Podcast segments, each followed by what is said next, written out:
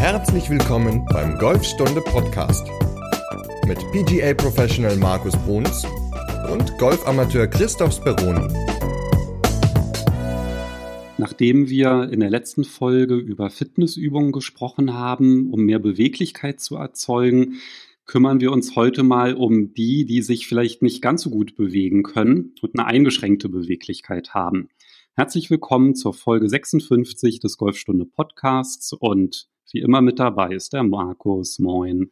Moin, Chris. Ja, auch von mir ein herzliches Willkommen zu dieser neuen Folge unseres äh, wöchentlichen Podcasts. Und ja, wie du ja schon gesagt hast, heute geht es darum, Überschrift Golfen mit Einschränkungen oder unter körperlichen Einschränkungen. Und da haben wir ja eine Frage vom Henning aus Bremen, also aus meiner Heimatstadt bekommen. Genau, und der Henning, der wollte wissen, was man denn tun kann, beziehungsweise ob es dann auch irgendwie Tipps gibt, wenn man eine eingeschränkte Beweglichkeit hat im Golfschwung. Also wenn man sich zum Beispiel nicht so gut nach links drehen kann, ob es da irgendwelche Tipps, Tricks gibt, um das irgendwie auszugleichen. Ja, da gibt es äh, einige Sachen, die man definitiv machen kann. Ähm, man muss natürlich dann immer für sich selbst auch herausfinden, wo liegt das Problem meiner nicht guten Beweglichkeit, also ist die Hüfte, Knie ähm, oder der Körper im Allgemeinen. Aber da denke ich, finden wir doch eine Lösung, dass Henning und vielleicht auch alle anderen, die sich nicht so gut bewegen können, doch demnächst wieder beschwerdefrei Golf spielen können oder besser Golf spielen können. Und bevor wir auf all die Punkte eingehen, du hast ja in den letzten Wochen fleißig Driver getestet. Ganz genau. Ich habe von Wilson einen Driver bekommen, den neuen, den D9, der jetzt auf den Markt kommt. Von Titleist die beiden neuen, von Mitsuno und ja, ein paar Produkte werden noch folgen in den nächsten Wochen. Und ja, da habe ich einige Testvideos gedreht und ähm, der Wilson ist ja auch schon online und Titleist ist auch online. Also beide sind auf YouTube, eher, ja, könnt ihr euch an, anschauen. Genau, der von Mitsuno, der kommt irgendwann im Februar geht der online, weil das ist noch geheim, ja, oh. wie das Modell heißt und wann er rauskommt. Aber der Wilson ist zumindest, wann geht die Folge raus? Am Freitag. Also am Montag ist der jetzt im Handel erschienen und wir durften den ja schon vorab testen. Und wie war denn da so dein Eindruck? Ja, ich hatte ja einen, einen Driver bekommen von Wilson, der ähm, einen Regular Schaft hat, also der nicht zu meiner persönlichen Schwunggeschwindigkeit passt, weil ich eigentlich eher immer mit Stiff-Schäften schlage oder spiele und habe das aber ganz bewusst mal äh, gemacht, dass ich also auf ein Regular bestanden habe, weil ich einfach mal wissen wollte, wie sich so ein weicherer Schaft anfühlt, weil der Driver eher für Spieler mittleren Handicaps gemacht wurde. Und da muss ich sagen, worüber man ja immer spricht, ist ja diese Fehlerverzeihbarkeit. Und da muss ich sagen, das hat er definitiv. Also ich habe auch einige Bälle geschlagen, die mal an der Hacke getroffen waren oder an der Spitze oder auch mal dünne ähm, Kontakte waren da. Also es war schon so, dass der Ball dann gut seine Richtung gehalten hat. Natürlich gab es Abweichungen nach links oder rechts, aber nicht so extreme Abweichungen. Also ich fand den Driver auch vom, vom Klang her fand ich ihn ganz gut. Er hat einen leichten Kopf. Also ich denke, für mittlere Handicap-Klassen ist das ein gutes Gerät, um Fehlerverzeihbarkeit zu haben, um ein bisschen gegen den Slice ankämpfen zu können und vor allem aber auch, um äh, länger auf den Ball zu kriegen. Und der war ja sogar schon von der Kopfform so gebaut, dass dir dann aufgefallen ist in der Ansprechposition, dass das Schlägerblatt sogar dann eigentlich schon so leicht geschlossen ist. Ne? Richtig, genau. Also die Spitze steht praktisch vor der Hacke. Das heißt, der Schläger ist im Ansprechen schon leicht nach links verkantet. Und das hat natürlich den positiven Effekt, dass das den Slice mindert. Denn der Slice ist ja nun mal, ja, ich sag mal 80 bis 90 Prozent aller Golfer, wenn sie einen Fehlschlag haben, dann slicen sie. Also das ist ja auch die häufigste Korrektur, die man so im Unterricht dann äh, vornimmt, den Rechtsdreier wegzubekommen. Also der Driver, der einzige Nachteil, muss ich sagen, bei dem Driver, ich fand ihn insgesamt, fand ich ihn gut, der Beiflug war sehr stabil. Einziger Nachteil ist, man kann nichts verstellen, wie bei allen anderen Modellen, aber ich glaube, das muss nicht unbedingt ein großer Nachteil sein, weil wenn man einmal seine Gradzahl herausgefunden hat, also sein Loft, dann bestellt man sich den halt so. Und ich glaube auch, dass die wenigsten Leute tatsächlich immer viel an ihrem Driver rumfummeln. Also ich stelle ihn einmal ein und meistens ist es so, dass es die, der Loft ist, den ich mir halt bestelle. Vielleicht kann man dann noch ein bisschen den Schlägerkopf schließen, aber das hat der Wilson ja schon ja, automatisch, dass der Schlägerkopf geschlossen ist und dementsprechend ist es kein Riesennachteil. Man muss sich halt nur auf seinen Loft festlegen und dann spielt man den halt.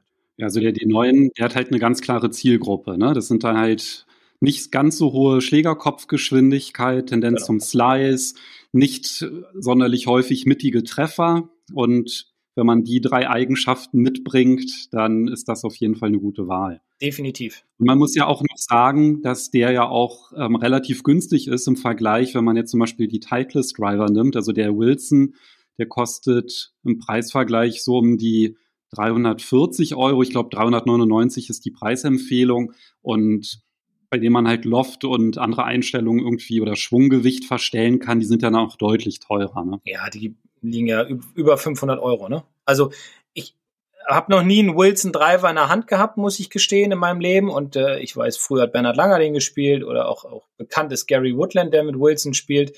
Der hat vor einem Jahr die US Open gewonnen, also 2019.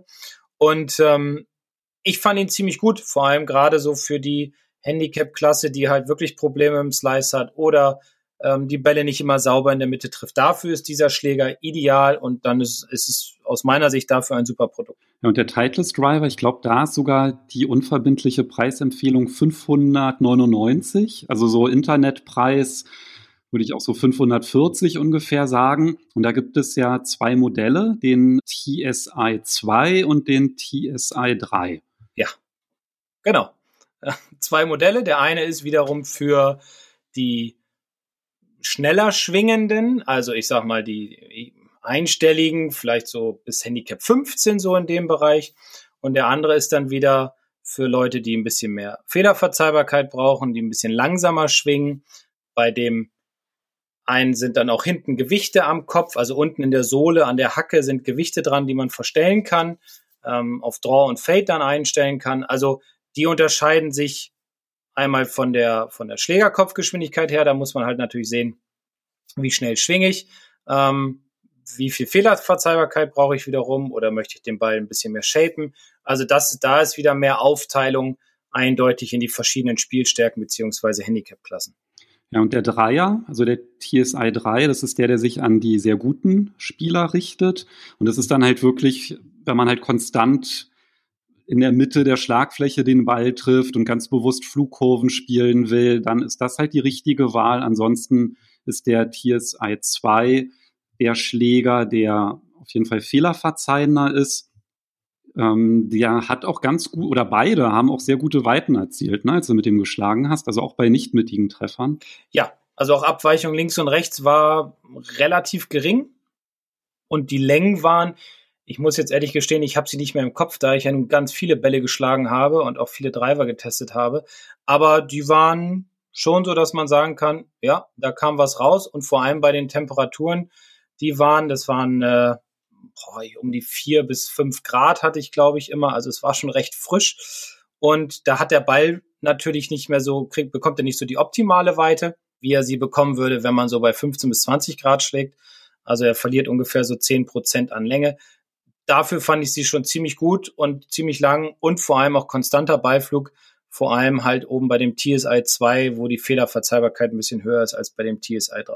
Wenn ihr euch die Videos dazu anschauen wollt, weil der Markus hat das Ganze noch auf Video aufgenommen, wie er die Schläger getestet hat, da packe ich wieder die Links in die Podcast-Beschreibung, in die sogenannten Show Notes, und dann könnt ihr euch das mal anschauen und mal gucken, falls ihr einen neuen Driver sucht, ob das gegebenenfalls ja, oder ob da vielleicht das neue Modell für euch mit dabei ist. Und der Markus, der wird da auch alle Modelle jetzt noch so testen, die jetzt auch Maschinen sind. Und da werden wir halt auf jeden Fall so eine kleine Videoreihe machen mit den ganzen verschiedenen Drivern im Test. Ganz genau. Callaway kommt noch, TaylorMade kommt noch. Mitsuno kommt dann im Februar, ist schon getestet, aber kommt dann halt im Februar raus. Also, ja, da kommen noch mal drei, drei Produkte, die ja, auch noch mal sehr interessant sein werden du hast ja das Thema ähm, Temperatur angesprochen. Mhm. Ne? Ich habe ja jetzt den ESB One mir geholt und ich hatte den ja schon vorher einmal getestet gehabt. Das war aber im November, glaube ich, oder Ende Oktober, weiß ich nicht so genau. Auf jeden Fall war es da deutlich milder von den Temperaturen. Und da hatte ich dann ja, dann natürlich dann halt gemerkt, dass es mit der Schlagweite dann nicht mehr ganz so hinhaut. Was macht denn der Temperaturunterschied da eigentlich so aus? Ja, wie eben schon kurz erwähnt, also es sind immer so zehn Prozent weniger Länge auf dem Ball bei den Temperaturen, die wir jetzt so haben. Also das kann man so im Groben sagen. Idealerweise fliegt der Ball immer seine normale Länge für den jeweiligen Spieler bei 15 bis 20 Grad. So in dem Bereich entwickelt der Ball halt mehr, ja, mehr Auftrieb sozusagen. Das heißt, er fliegt länger. Also ich selbst hatte mal das, das äh, Erlebnis in der Türkei, dass ich vorher hier in Sieg ein paar Bälle geschlagen habe und bin dann im November nach äh, Belek geflogen vor ein paar Jahren und hatte immer hier so mit dem Eisen 9 immer nur so 120, 125 Meter erreicht, obwohl ich im Sommer immer um die 140 schlage. Und hatte das aber so abgespeichert und hatte dann tatsächlich in Belek die Situation 120 Meter oder 122, weiß ich nicht, neben Eisen 9 und hau das Ding natürlich brutalst hinter das Grün, weil es wesentlich wärmer war. Und ähm, das hat mir dann doch schon gezeigt, wie krass die Temperaturunterschiede halt Einfluss auf den Beiflug haben. Also wenn du 150 Meter schlägst, kannst du im Moment 10 Prozent abziehen, also bist du bei 135 ungefähr. Ja. Dann bin ich ja beruhigt. Ich hatte jetzt nämlich schon Sorge gehabt, als ich mir jetzt die Werte angeguckt habe, dass mein Training gar nichts gebracht hat. Aber dann haut das auf jeden Fall hin. Also ja, bin ich mal gespannt, wie, wenn es wärmer wird, wie es dann aussieht, ob sich das dann bestätigt. Wie, wie waren sonst die Werte? Sehr, sehr gut oder warst du zufrieden mit dir?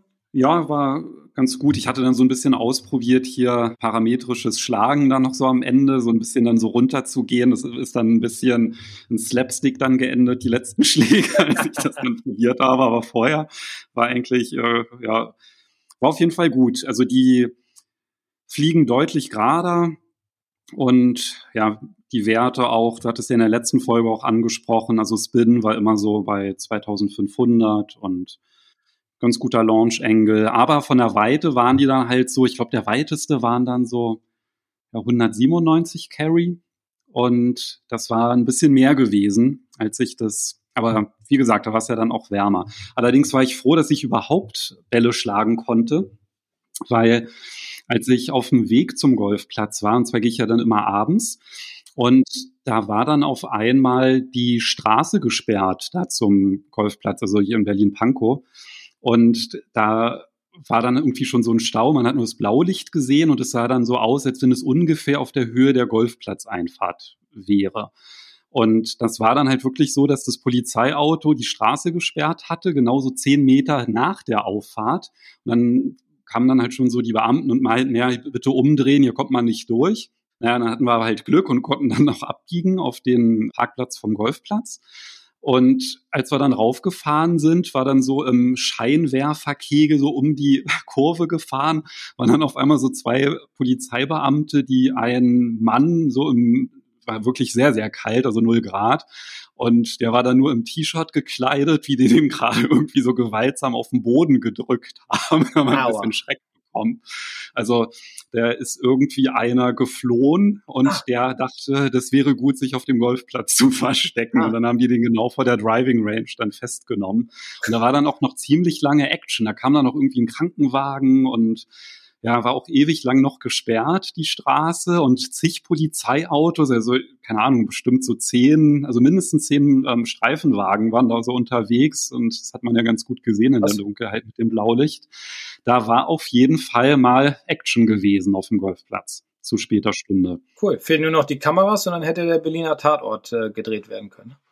Ja, das wäre auf jeden Fall dann unterhaltsam gewesen. Genau. War doch ein spannender Abend. Das war spannend, genau. Hatte ich was zu erzählen, als ich nach Hause gekommen ja, cool. bin. Sonst ist ja nie interessant, wenn ich da anfange, irgendwie da von meinen, also spare ich mir dann schon, aber so hatte ich dann wenigstens mal was zu erzählen. Siehst du? Ja. in Zeiten des Lockdowns ist man ja dann immer froh, wenn man so ein bisschen Abwechslung ja, noch erlebt. Genau, auf jeden Fall. Also, ja, ich habe heute mal so einen Offline-Tag gemacht. Heute ist Sonntag, wo wir die Folge aufnehmen und muss sagen, ich habe vorhin, glaube ich, dir dann so gegen 18 Uhr geschrieben, wann wir denn jetzt aufnehmen wollen. Und da habe ich das erste Mal WhatsApp angemacht, habe äh, dann auch mal Zeitung gelesen im Internet und so weiter. Also das war auch mal ganz spannend, einfach mal auch gerade in diesen Zeiten, wo man ja doch sehr viel die technischen Geräte benutzt, auch mal so ein, so so ein Tag, also fast einen Tag, mal gar nicht da reinzugucken. Schon spannend, was sich dann so entwickelt. Ja, und ich fand es auch schön, dass du vor der Folge gesagt hast, dass dir gar nicht das Internet gefehlt hat, sondern dass ich dir gefehlt habe. Ja, auf jeden Fall. Weil wir schreiben uns ja sonst mal sehr viel jeden Tag und morgens gucke ich auch immer schon aufs Telefon, ob du geschrieben hast, was es wieder Neues gibt oder so. Und ähm, das war heute mal nicht der Fall. Und deswegen äh, habe ich mich richtig gefreut, dass wir jetzt telefonieren und diese Folge aufnehmen. Aber wir wollen jetzt ja nicht über unseren Offline-Tag sprechen, sondern über die Frage vom Henning. Ja, genau. Nicht, dass wir das noch vergessen ja. hier mit dem ganzen Gequatsche. Genau, der Henning, der wollte ja fragen oder wollte ja wissen mit der Beweglichkeit, wie das so aussieht, wenn man da eingeschränkt ist. Was ist denn deiner Erfahrung nach, was sind denn so typische Problemzonen in Sachen Beweglichkeit? Ja, also Hüfte, Knie und Schultern. Ne? Also das sind eigentlich so die drei typischen Golferprobleme, nenne ich sie mal, ähm, um, um sich halt nicht mehr richtig gut bewegen zu können. Wobei es ja heutzutage schon so ist, dass wenn einer Hüftprobleme hat, dann oder braucht eine neue Hüfte, dann lässt er sich operieren und nach drei Monaten, vier Monaten ungefähr kann er dann ja schon wieder so langsam anfangen, Golf zu spielen, sagt man. Ich habe sogar einen Schüler, der zwei künstliche Hüften. Bei der zweiten hat er nach, jetzt muss ich lügen, ich glaube, acht Wochen wieder angefangen, Golf zu spielen. Also ähm, ja, also das sind eigentlich so die drei Punkte im Körper aus meiner Sicht. Wenn jetzt jemand zuhört, der sich besser damit auskennt, dann würde ich mich freuen, wenn er sich äh, meldet und sagt, ja, es gibt noch mehr. Aber das sind eigentlich so die drei Punkte, die ich immer erfahre im Golfunterricht, wo die meisten Spieler einfach ihre Probleme haben. Vor allem aber in der Hüfte beziehungsweise auch in den Schultern. Knie ist eher seltener.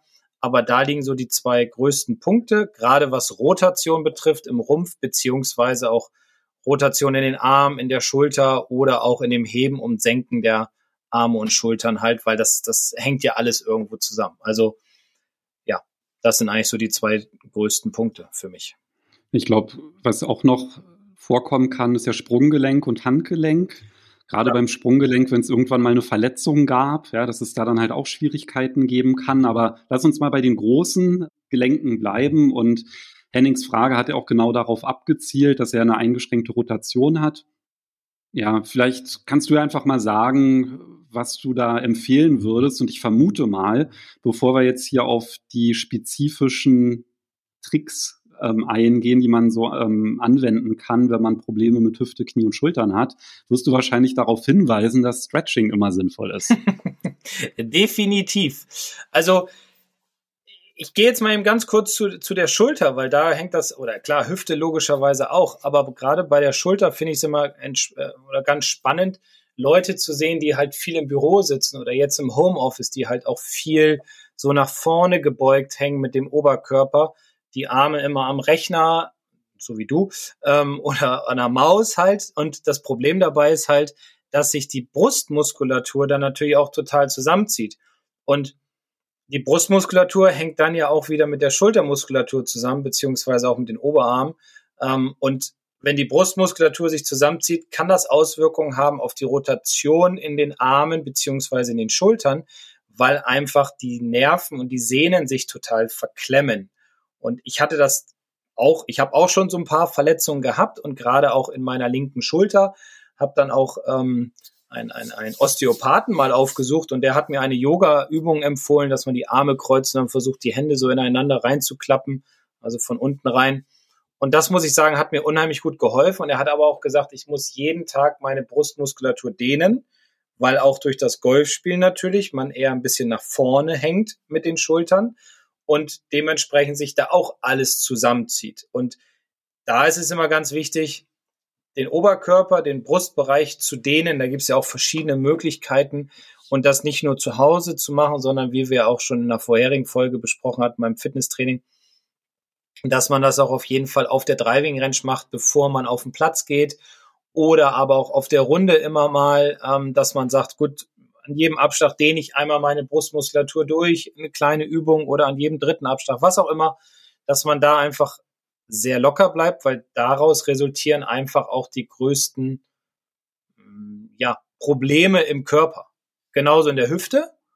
Klar, das kann natürlich auch irgendwo ja, genetisch veranlagt sein, dass man äh, poröse Knochen hat oder was auch immer und die Hüfte dann einfach schnell kaputt geht oder durchs Arbeiten, weil man sehr handwerklich ähm, unterwegs ist derjenige, der zwei Hüften hat, zum Beispiel, der hat, ähm, der ist Malermeister und ist natürlich immer am Rauf- und Runterklettern auf Leitern und Bücken und so weiter. Das geht natürlich auf die Hüfte, das ist klar. Und ähm, jetzt geht's ihm aber besser nach den zwei Hüft-OPs, aber er hat sich auch nie wirklich ähm, gestretched oder gedehnt. Jetzt, wo er die beiden neuen Hüften hat, baut er drumherum Muskulatur auf, indem er zu Hause einiges macht. Vor den Lockdowns war er halt immer im Fitnessstudio und ähm, ja, macht sich auch immer warm vor der Golfrunde oder beziehungsweise vor seinem Golftraining, gerade damit diese neuen Hüften stabilisiert werden durch die Muskulatur drumherum. Kurze Unterbrechung für unseren Partner Athletic Greens. Hierbei handelt es sich um einen täglichen All-in-One-Drink und besonders praktisch finde ich die Zubereitung. Einfach morgens das Pulver nehmen, kaltes Wasser kippen, umrühren und schon ist das Ganze zubereitet. Das enthält dann 75 Vitamine, Mineralstoffe und Zutaten aus natürlichen Lebensmitteln. Und ich habe vorher vier verschiedene Präparate genommen und mit Athletic Greens hat man wirklich alles abgedeckt. Das heißt, mehr Leistungsfähigkeit, eine verbesserte Regeneration, eine bessere Verdauung und auch eine Stärkung des Immunsystems. Das Ganze kannst du bestellen unter athleticgreens.com slash Golfstunde. Da bekommst du dann noch einen ganzen Jahresvorrat Vitamin D-Tropfen dazu. Und wenn du möchtest, kriegst du das monatlich geliefert und Athletic Greens bezeichnet das selber als Nährstoffversicherung für den Körper. athleticgreens.com slash Golfstunde. Mir fällt noch dazu ein, was du gerade erwähnt hast mit der Brustmuskulatur, was man auch ganz gut machen kann. Auch direkt, also auch zwischen den, ähm, zwischen den Löchern oder zwischen den Bahnen ist, dass man die Arme ausstreckt und mit den Daumen nach hinten zeigt und ganz aufrecht stehen, so einen kleinen Ausfallschritt machen und dann halt einfach versuchen, die Daumen nach hinten zeigend, ja, mit ausgestreckten Armen so nach hinten zu bewegen und das hilft dann halt auch nochmal die verkürzte Brustmuskulatur so ein bisschen zu lockern. Und das natürlich dann auch, das macht sich dann auch sehr in der Ansprechposition bemerkbar, wenn man das macht, dass man dann einfach die Arme besser runterhängen lassen kann. Genau, ja. Oder einen Schläger nehmen, kann man ja auch, ne? So und den Schläger an Enden greifen und so ein bisschen dann versuchen auseinanderzuziehen. Das zieht ja auch schon so ein bisschen die Muskulatur dann ähm, auseinander. Also gibt halt viele Möglichkeiten, aber definitiv, um, um das Thema Stretching abzuschließen, definitiv Stretching und Stabilisationstraining sind ganz wichtige Faktoren, um einfach ja den Körper einzustellen, den Körper zu schonen, den Körper stabiler zu machen, Muskulatur aufzubauen und vor allem auch nicht so verletzungsanfällig zu haben. Genau, also das ist auf jeden Fall die Basis. Das sollte man halt auf jeden Fall machen und versuchen. Aber wenn man jetzt halt wirklich von der Beweglichkeit eingeschränkt ist, dann nützt das ja halt auch nichts. Ne? Also das macht es dann halt vielleicht ein bisschen erträglicher oder ein klein bisschen besser, aber trotzdem mit einer Einschränkung ist es halt eben nicht möglich, die volle Bewegung zu machen. Und das heißt, da gibt es ja wahrscheinlich dann auch Sachen, die man einfach im Golfschwung anpassen kann, um trotzdem irgendwie eine, eine gute Schlägerkopfgeschwindigkeit zu erzeugen, ohne jetzt ja an Konstanz dann auch zu verlieren. Was würdest du da sagen, sind gute Tipps und Tricks? Genau, also der Henning hatte ja gefragt, was ist mit der Einschränkung der Beweglichkeit und er sagte, glaube ich, mit der Rotation nach links, also vermute ich jetzt mal einfach erst Rechtshänder und nach links halt will er dann durch den Ball hindurch schwingen. Also was man machen kann, ist zum Beispiel beim Durchschwingen den linken Fuß, die linken Zehenspitzen mehr nach außen stellen. Ähm, dadurch hat man schon mehr die Hüfte, sage ich mal, ein bisschen in Richtung Ziel gedreht, beziehungsweise hat auch sein Knie entlastet, sein linkes, ähm, worum wir uns ja normalerweise drehen, wenn wir keine Einschränkungen haben in der Beweglichkeit. Also die Zehenspitzen des linken Fußes oder den linken Fuß mehr nach außen drehen, sodass die Zehenspitzen in Richtung Ziel mehr zeigen. Das kann sehr gut helfen, einfach den Körper besser durch den Ball drehen zu können oder die Hüfte. Was auch ist oder was man auch machen kann, ist, das muss man sich natürlich antrainieren, ist, wenn man jetzt in der Schwungbewegung ist und man holt aus und schwingt zum Ball, dass man dann den linken Fuß im richtigen Moment zur Seite wegdreht. Das macht zum Beispiel Patrick Reed. Der macht das relativ stark. Das kann man sich mal angucken. Ich glaube nicht, dass er eingeschränkt ist in seiner Hüftrotation, sondern das ist einfach seine Bewegung, seine Golfschwungbewegung. Aber ich denke, das kann auch ähm, ja, dem Henning helfen oder allen anderen auch, die halt in der Linksdrehung Probleme haben, einfach den Fuß während der Bewegung mal wegzudrehen. Kann man mal probieren. Man muss es alles trainieren natürlich, ob man das kann, ob man die Koordination dazu hat, ob man das Timing dann noch hat. Deswegen sollte man auch auf jeden Fall immer mit kleinen Schwüngen alles, alles starten, was man gerade so probiert. Aber was man auf jeden Fall machen kann, ist den linken Fuß nach außen stellen. Das hilft für die Rotation auf jeden Fall. Und wenn ich den Fuß nach außen Stelle, wie stark ungefähr, so wie beim Driver? Also da sagst du ja auch immer so ein bisschen den Fuß Richtung Ziel drehen und den, an, den hinteren Fuß ein Stück zurück. Ist es vergleichbar oder ein bisschen stärker? Ähnlich. Ich würde aber es ausprobieren. Also man merkt ja selber als Spieler, wo der Schmerzpunkt dann ist und man kann ihn ja beim Driver steht er so leicht nach links auf und dann kann man vielleicht ihn jetzt noch mehr nach außen drehen. Ich hatte das zum Beispiel mal, ähm, wo du vorhin sagtest, Sprunggelenk, hatte ich Probleme mit meinem linken Sprunggelenk. Da habe ich den ja fast die Zehenspitzen zum Ziel gedreht, war natürlich im Ausholen ein bisschen eingeschränkt, habe ich aber in Kauf genommen, weil ich mich so besser durch den Ball drehen konnte, habe meinen Schwung ein bisschen angepasst dann, ähm, indem ich mehr aus den mehr Stabilisation im, im Oberkörper hatte, also mehr Rotation dann dadurch gewonnen habe. Ähm, man muss es ausprobieren. Ich kann das jetzt so pauschal nicht sagen. Also sonst, sonst kann Henning, der wohnt ja in Bremen, auch gerne mal in Sieke vorbeikommen. Ist ja nicht so weit. Ja, stimmt. Hat es denn auch einen Einfluss dann auf die Ballposition, wenn man da mit der Fußstellung so ein bisschen variiert? Jein. Also auch das hängt wieder vom Schwung ab. Ja, also wenn ich jetzt äh, jetzt nicht zum Trainer gehe, sondern sage, okay, ich probiere das jetzt mal, was wir besprochen haben und ich stelle den Fuß nach links außen ähm, und komme mehr von innen an den Ball, dann muss ich natürlich schon so ein bisschen die Ballposition anpassen, dass ich den Ball mittig, vielleicht sogar leicht link, rechts von der Mitte habe. Wenn ich von außen komme, lege ich den Ball halt noch einen Ticken weiter nach links.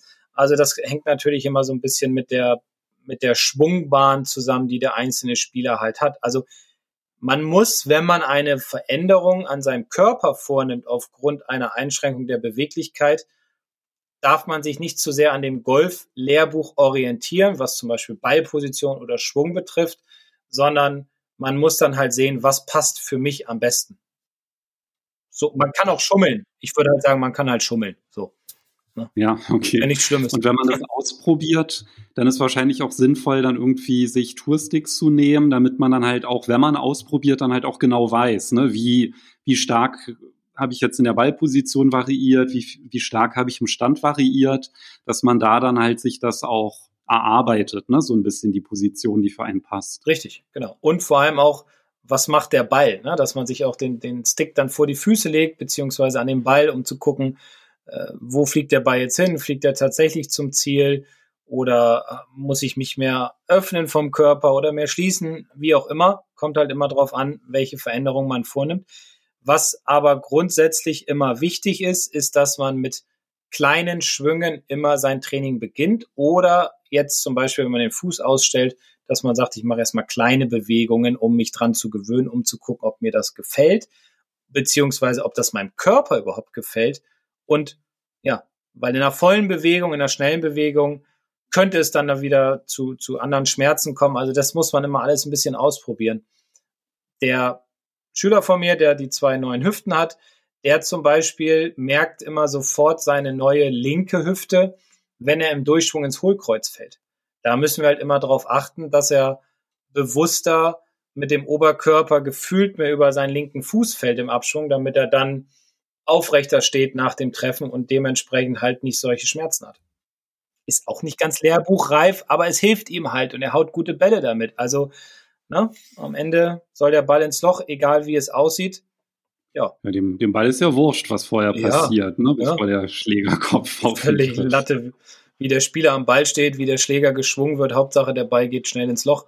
Und wenn es dem Spieler hilft, schmerzfrei über die Runde zu kommen oder schmerzfrei überhaupt wieder Golf spielen zu können, sind ja alle Mittel recht. Also das heißt, wenn man da jetzt wirklich ich mal größere Probleme auch mit hat und gerade auch äh, Stichwort Schmerzen, dann ist, glaube ich, auf jeden Fall sinnvoll, ne? einfach mal zum Pro zu gehen. Das ist, glaube ich, eine gut investierte Stunde. Auf jeden Fall. Weil das ist ja dann, da kann man, glaube ich, auch relativ viel dann falsch machen oder ja, was heißt oder nicht richtig, sagen wir es mal so, ne? Weil da sind ja so viele Faktoren, die eine Rolle spielen. Es ist ja dann wahrscheinlich relativ schwierig, dann mit Experimentieren da schnell Fortschritte zu machen. Ja, also auch wegen der Rotation nach links nochmal, was auch nicht sein muss unbedingt, was ja auch viele immer denken, dass sie auf der linken Außenseite des linken Fußes stehen müssen im Finish.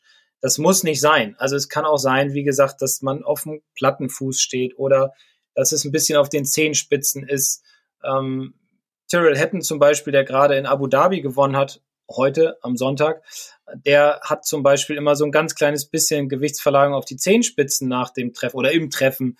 Ähm, aber reicht ja, ne? Scheint ja gut zu funktionieren für ihn. Also, wie gesagt, Golf, da gibt's ein Lehr oder fürs Golfen gibt's ein Lehrbuch, aber am Ende muss es für den Spieler immer passen und deswegen sind 50, 80 oder 100 Euro eine Trainerstunde immer ganz gut investiert, vor allem dann, wenn man in der Beweglichkeit ein bisschen eingeschränkt ist, dass der Trainer einfach guckt, ja, wie kann man den Schwung anpassen, was kann man in der Ballposition machen, was kann man mit dem Körper machen. Gibt es noch was anderes als so Stichwort Knie, dass man da auch irgendwie was ausgleichen kann? Ja, also in der Rotation. Ja, nochmal ganz kurz ähm, zu der Hüfte zurück. Wenn man jetzt zum Beispiel Probleme nach rechts hat bei der Rotation, dann kann man sich ein bisschen mehr so hinstellen, dass man den rechten Fuß einfach ein bisschen mehr nach hinten nimmt. Also so wie ich es immer beim Driver so ein bisschen propagiere, dass ich sage, okay, rechter Fuß steht leicht hinter dem linken, ähm, kann man auch ein bisschen nach außen drehen oder nach innen, kommt halt immer darauf an, was, wo da gerade das Problem ist. Aber das ermöglicht einem auf jeden Fall mehr Rotation in der Hüfte auch beim Ausholen, was ja wichtig ist. Kommt man halt besser rum. Ne? Also durch die Fußstellung und durch die Körperposition, dann ist man einfach schon, dass man einfach besser rumschwingen kann. Ne? Das ist ja auch beim Driver dann halt wichtig, dass man ja den Ball nicht sliced, sondern dann halt möglichst von innen äh, durch die Rotation, ja. genau, dann ja. Genau. Was was ich jetzt zum Beispiel bei ähm, Bernhard Langer mal gesehen habe, äh, auch ein ganz cooles Video auf YouTube gewesen, dass er, um auch beweglich zu sein während des Drives, und das macht er auch bei den Eisen, rotiert, oder na, rotiert ist falsch ausgedrückt, nimmt er seinen Kopf beim Ausholen etwas mit nach rechts und sein linkes Knie kommt etwas hoch, was wiederum äh, oder nach vorne und dreht sich ein bisschen mit nach rechts rüber, was wiederum ihm hilft, auch bei der Ausholbewegung mehr Rotation aufzubauen, um dementsprechend auch mehr Dynamik zu erreichen. Also auch ein Tourpro der sehr, sehr erfolgreich ist, ähm, arbeitet immer daran, seinen Körper aufgrund seiner eingeschränkten Beweglichkeit, ich meine, Bernhard Lange ist ja nun auch schon über 60, trotzdem immer noch sehr, sehr fit, einfach um da mehr Länge rauszuholen, um da beweglicher zu sein. Während der Bewegung nimmt er sein linkes Knie mit rüber zum rechten, nimmt den Kopf mit ein bisschen nach rechts, ja, um halt mehr Dynamik zu entwickeln. Und man kann zum Beispiel auch seinen, link, seinen linken ähm, Fuß mit anheben beim Ausholen, also die linke Ferse, was auch wiederum zu, zu einer besseren Rotation der Hüfte nach rechts hilft. Das heißt, dass man da dann halt im Grunde noch nicht nur mit Spannung, sondern auch mit Gewichtsverlagerung dann arbeitet, ne, genau. bei der Rotation. Um, um, die, mhm. um die komplette Spannung halt so ein bisschen rauszunehmen. Also gerade beim Ausholen sitzt ja sehr viel Spannung im Rumpfbereich, also auf der Hüfte, genauso wie auch im Durchschwung. Und um, um, um die Schmerzen, nenne ich es einfach mal, oder um die Beweglichkeit, Schmerzen zu lindern oder die Beweglichkeit zu verbessern, kann man seine äh, Ferse mit anheben, so wie ich es beim Durchschwung mache, dass ich die rechte Ferse mit anhebe und den rechten Fuß komplett auf die Zehenspitzen stelle, kann ich auch beim Ausholen meine linke Ferse mit anheben. Überhaupt kein Problem. Okay.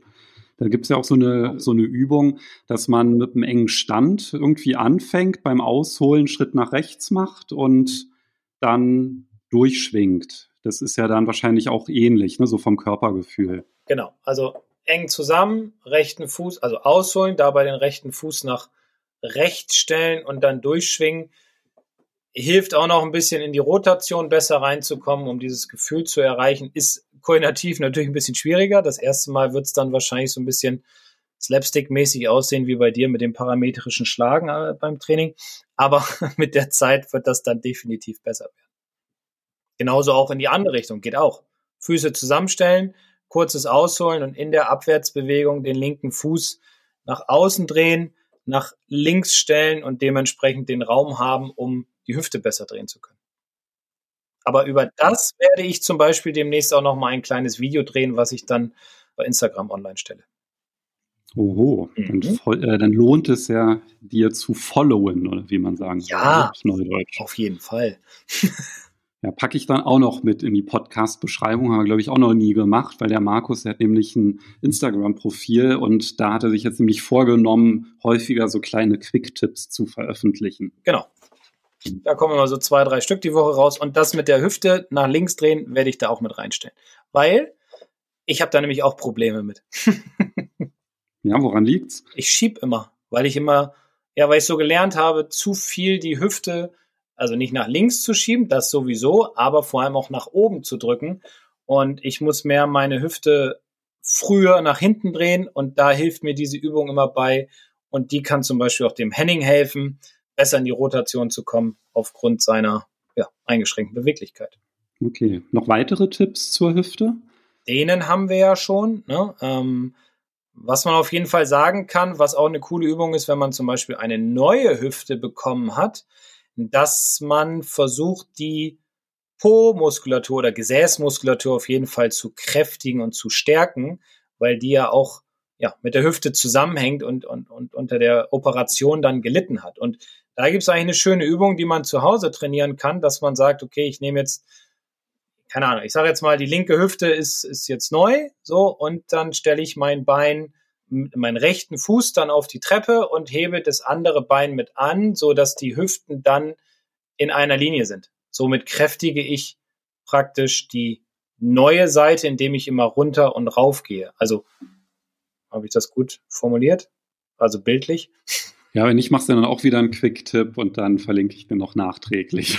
also so, man sollte auf jeden Fall dann den einen Fuß auf die Treppe stellen, seitlich, der andere ist auf dem Boden und dann nimmt man, ähm, packt man das Gewicht halt immer auf den Fuß, der auf der Treppe steht, so dass man den anderen Fuß dann halt anhebt, so dass die Hüften in einer Linie sind. Kräftig die Po-Muskulatur kann man natürlich mit beiden Seiten, um halt äh, beide Pobacken zu kräftigen. Ja, das würde ja sonst komisch aussehen nach einer Weile. Ne? Ja, ist die eine Pobacke kräftiger als die andere. Ne?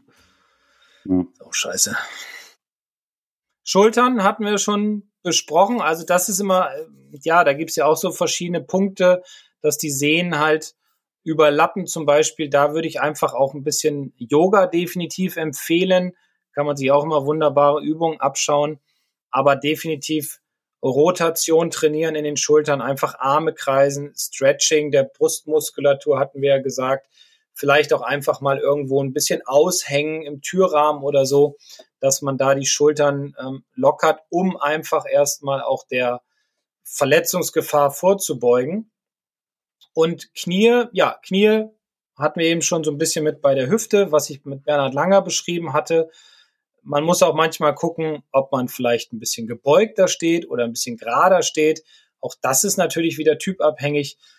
Da muss man so ein bisschen Abstand nehmen von dem Idealbild der Ansprechposition. Linke Ferse heben, rechte Ferse heben, hängt auch wieder damit zusammen mit der Knierotation beziehungsweise Bewegung. Was man da machen kann, das muss man immer so ein bisschen ausprobieren, weil ich glaube einfach Hüfte und Knie ist ja schon so, dass es relativ stark zusammenhängt in der Golfbewegung. Ja, auf jeden Fall. Ne? Also die Kraftübertragung ist ja da gegeben und ja, stelle ich mir wirklich als Herausforderung vor. Also ich bin ja froh, dass ich gesunde Gelenke habe. Noch. Ja. Und auf jeden Fall hast du da ganz gute Tipps gegeben, die man da anwenden kann. Aber ich glaube, dass es sich halt auch wirklich lohnt, einfach mal, also gerade für einen Henning äh, vorbeizukommen, wenn er auch aus Bremen kommt. Ist ja, glaube ich, liegt das ja sehr nah. Definitiv. Eine Sache noch, eine, eine persönliche Sache noch. Ich hatte vor anderthalb Jahren, zwei Jahren hatte ich Tennisarm und zwar in beiden Armen. Und das kam nicht aus dem Arm direkt, sondern das kam auch bei mir aus der Brustwirbelsäule beziehungsweise auch aus dem Rücken. Und da musste ich auch einige Übungen machen bei der Physio, mache ich jetzt auch immer noch. Unter anderem arbeite ich mit so einer Faszienrolle, worüber wir in äh, Folge 55 gesprochen hatten, um einfach auch meine Tennisarme wegzukriegen. Und die sind jetzt weg, glücklicherweise seit anderthalb Jahren. Das hat alles wunderbar funktioniert. Aber um, wenn man noch nicht so Probleme hat, sollte man definitiv das nochmal als Abschluss zu dem Thema vorbeugen und Stretching, äh, Fitnesstraining vernünftig, Dehnen, Faszientraining, also all diese Dinge wirklich mal in seinen, ja, nicht, vielleicht nicht täglichen Ablauf, aber zumindest wöchentlichen Ablauf mit reinpacken. Das kann, glaube ich, eine Menge lindern und ja, ansonsten sind ja jetzt mit der Ballposition beziehungsweise mit der, mit der Standposition und den Tricks jetzt mit der Gewichtsverlagerung, Fuß anheben. Das sind ja dann auch so ein paar Geschichten, die man mit in den Schwung einbauen kann, um da halt ein bisschen zu kompensieren. Also ja, in dem Sinne hoffe ich, dass dem Henning geholfen ist mit deinen Tipps. Das hoffe ich auch. Und Weitere hast du nicht, ne? Das Nö. will also ich, jetzt nicht abwürgen. Nee, nee, alles gut, du kannst mich abwürgen. Ja, ja, weil meistens ist immer so, dass ich dann sage, ja, okay, dann geht jetzt weiter und dann, ah, einen Tipp habe ich noch, nein. so ein bisschen wie Lambo. Nein, nein, nein, nein, nein, nein. Ich bin durch. Okay. Was wäre denn dann das Thema der Folge 57? Ja, da gehen wir ähm, auf unser Lieblingsthema ein und zwar auf die Auswahl des Drivers. Ähm, ja, da werden wir einfach mal drüber sprechen, worauf man achten sollte, wenn man sich einen neuen Driver zulegt und ja, das ist dann das Thema der Folge 57. Ja, passt ja auch ganz gut zur Videoserie, wenn wir dann die ganzen unterschiedlichen Modelle dann durchgehen, dass man dann halt auch weiß, was sind denn so wichtige Faktoren, gerade ja, wenn man ja vielleicht einfach so sich einen Driver bestellt, ohne das auszuprobieren, dass man da zumindest ein paar Anhaltspunkte hat, dass man dann vielleicht nicht zu viel falsch macht. Genau, ja, weil gerade gerade da ist es ja auch wichtig, dass der Ball halt lang fliegt. Ne? Deswegen, darüber sprechen wir dann in Ruhe in der nächsten Folge. Ja gut, dann freue ich mich auf Folge 57 und sage bis nächsten Freitag. Genau, macht's gut, bis nächsten Freitag. Tschö. Ciao.